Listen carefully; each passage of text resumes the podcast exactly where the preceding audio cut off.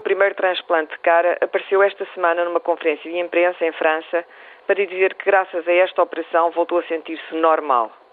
Com os músculos da cara paralisados, a tomar medicamentos imunossupressores e assistida por um psiquiatra, a francesa Damien, que foi atacada por um cão, o seu cão, que lhe arrancou parte da cara, parecia, apesar de tudo, feliz por voltar a ter uma identidade e uma aparência normais, ou mais ou menos normais, em vez de ser um monstro.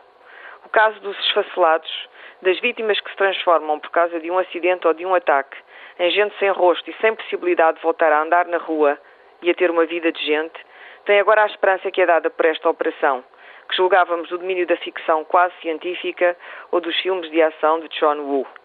O transplante de cara pode vir a tornar-se uma operação tão corrente como os transplantes de rim, de fígado e de coração, já praticados com técnicas avançadas pelos cirurgiões. Esta foi a grande boa notícia da semana.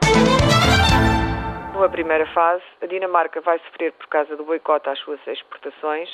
por causa das suas embaixadas incendiadas pela turba, por causa das restrições à entrada dos seus cidadãos nas fronteiras e no território das nações muçulmanas do Médio Oriente. Numa segunda fase, os mesmos países que agora tão ativo e raivosamente protestam contra os cartoons publicados no jornal dinamarquês vão ser os primeiros a sofrer com a retirada das contribuições dinamarquesas e suecas e norueguesas e com a retirada da boa vontade de todo o esforço nórdico nos lentos e sinuosos processos negociais da região.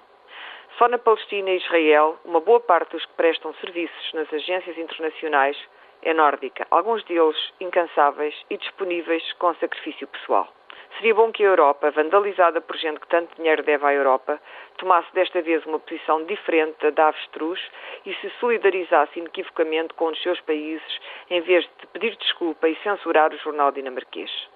Neste sentido, a posição oficial do governo português, sobretudo a posição do seu ministro dos Negócios Estrangeiros,